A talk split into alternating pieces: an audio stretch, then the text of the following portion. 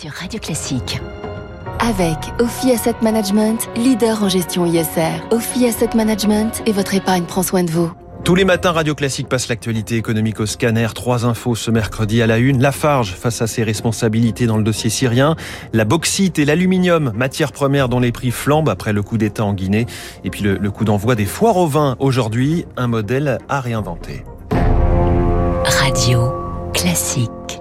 Une nette baisse de 3% de l'action Holcim hier à la bourse de Zurich. Les marchés avaient compris le risque judiciaire qui plane de nouveau sur la Farge, fusionnée en 2015 avec Holcim. Écoutez bien, la Cour de cassation a invalidé l'annulation de la mise en examen de la Farge pour complicité de crimes contre l'humanité.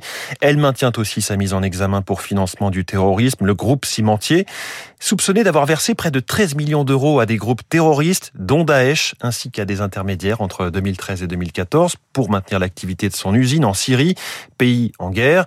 Comportement plus que risqué, bien sûr, pour Patrick Dumière, qui enseigne la responsabilité sociale des entreprises dans les grandes écoles les entreprises conformes à un modèle euh, aujourd'hui qui est un modèle responsable et durable, elles doivent d'abord savoir sacrifier leurs intérêts propres, financiers, par rapport à des intérêts supérieurs qui sont ceux du respect des droits humains. Et donc, ce qui se passe euh, dans le Xinjiang aujourd'hui ou ailleurs, la jurisprudence Lafarge pourra rappeler à quel point ceci est fondamental. Les entreprises doivent s'occuper de savoir si vraiment elles sont en toute situation complices ou non d'atteinte aux droits de l'homme et ne pas transiger avec ceci. C'est un, un, élément du modèle européen qui, j'espère, s'affirmera dans les années qui viennent. Patrick Dumière, restons à l'étranger avec cette actualité en Guinée, dont l'impact se fait sentir sur les cours mondiaux des matières premières. Après le coup d'État de dimanche, les investisseurs, notamment chinois, s'inquiètent pour leurs engagements financiers. Ils redoutent des nationalisations. La Guinée, deuxième exportateur mondial de bauxite, une matière première utilisée pour fabriquer de l'aluminium. Alors, quelles conséquences? Question posée par Eric Mauban à Charles-Édouard Bibot, gérant spécialiste des matières premières chez Rothschild Co. Ça risque de relever en fait les coûts de production, les coûts d'extraction et d'exportation de la bauxite vers ses différents clients à travers le monde, notamment la Chine. Mais après, il faut être conscient donc du jeu géopolitique qui va être extrêmement développé de la part notamment de la Chine, hein, qui investit plusieurs milliards de dollars de capitaux pour essayer de muscler cet appareil de production localement. Donc l'enjeu géopolitique est tel qu'il n'est pas à exclure que la Chine en fait exerce des pressions pour pouvoir maintenir sa chaîne d'approvisionnement. Charles-Édouard Bibot, autre pays dans la tourmente, le Salvador, qui joue les apprentis sorciers avec le Bitcoin en en faisant une monnaie légale. C'est en vigueur depuis hier dans cet État d'Amérique centrale euh, plus petit que la région Bretagne et qui compte 6 millions d'habitants. Des débuts chaotiques avec un crash du serveur du gouvernement qui accueille le porte-monnaie électronique des Salvadoriens et un plongeon de 9% de la valeur du Bitcoin dans la journée. En France, un signe positif en vue du mariage TF1-M6. Ce projet est naturel et compréhensible selon les mots du président du Conseil supérieur de l'audiovisuel, Roch-Olivier Mestre. Il doit débuter cette semaine les auditions des deux fiancés et de l'ensemble des acteurs du marché. Le régulateur n'est pas là, dit-il, pour conserver et préserver le statu quo, mais pour anticiper et pour accompagner les transformations à l'œuvre du paysage médiatique. Voilà ce que dit le patron du CSA. Cela fait partie des moments du mois de septembre qui sont censés nous faire oublier la rentrée. Aujourd'hui commence la foire au vin chez Lidl au, lendemain d'Intermarché, tandis que leurs concurrents se lanceront euh, tout au long du mois. L'enseigne Discount fait d'ailleurs ce matin de la publicité dans la presse pour des bouteilles à 6,99€, 4,89€ et même 2,65€ pour un Val-de-Loire chardonnay. Mais l'an dernier, les foires au vin avaient enregistré de mauvais résultats, 904 millions d'euros de chiffre d'affaires global en baisse d'1,3% en valeur. Cet événement commercial serait-il en train de, s'essouffler près de 50 ans après sa création?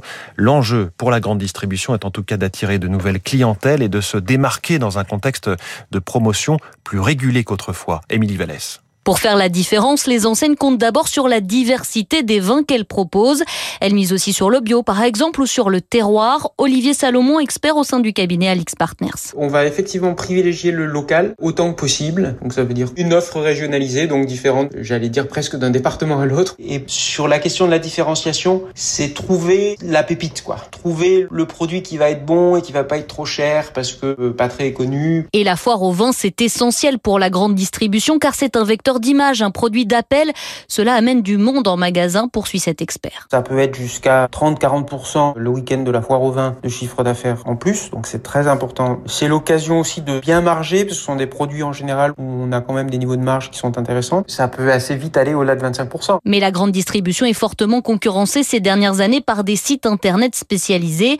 Jacques Dupont, spécialiste vin pour le magazine Le Point. Ils ont accès à des bouteilles plus rares que la grande distribution. La grande distribution a besoin d'avoir du volume, alors que les sites peuvent avoir quelques bouteilles d'un grand vigneron bourguignon, des choses comme ça. Et ça, ça change un peu l'approche. Et justement, pour contrer Internet, les enseignes développent les animations dans les rayons avec conseils et dégustations. En rappelant que même à petit prix, bien sûr, le vin et l'alcool sont à consommer avec modération. Mais tout de même, euh, dans ce secteur, une confirmation. La récolte 2021 de vin devrait être historiquement basse selon une toute dernière estimation du ministère de l'Agriculture, moins 25% par rapport à la moyenne des cinq dernières années, 33 millions d'hectolitres en raison d'un épisode sévère de gel printanier, on s'en souvient, et du mildiou ou encore de l'oïdium, ces maladies de la vigne.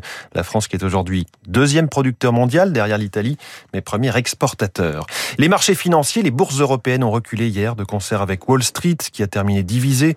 Nous sommes ce matin à la veille d'une réunion de la Banque Centrale Européenne. Dow Jones en baisse de 0,76%, Nasdaq qui a grappillé 0,07%, Paris avait perdu 0,26 à 6726 points, Francfort et Londres moins 0,56 et moins 0,53%. En ce moment, à Tokyo, le Nikkei gagne 0,36% à 30 023 points. On referme ce journal de l'économie.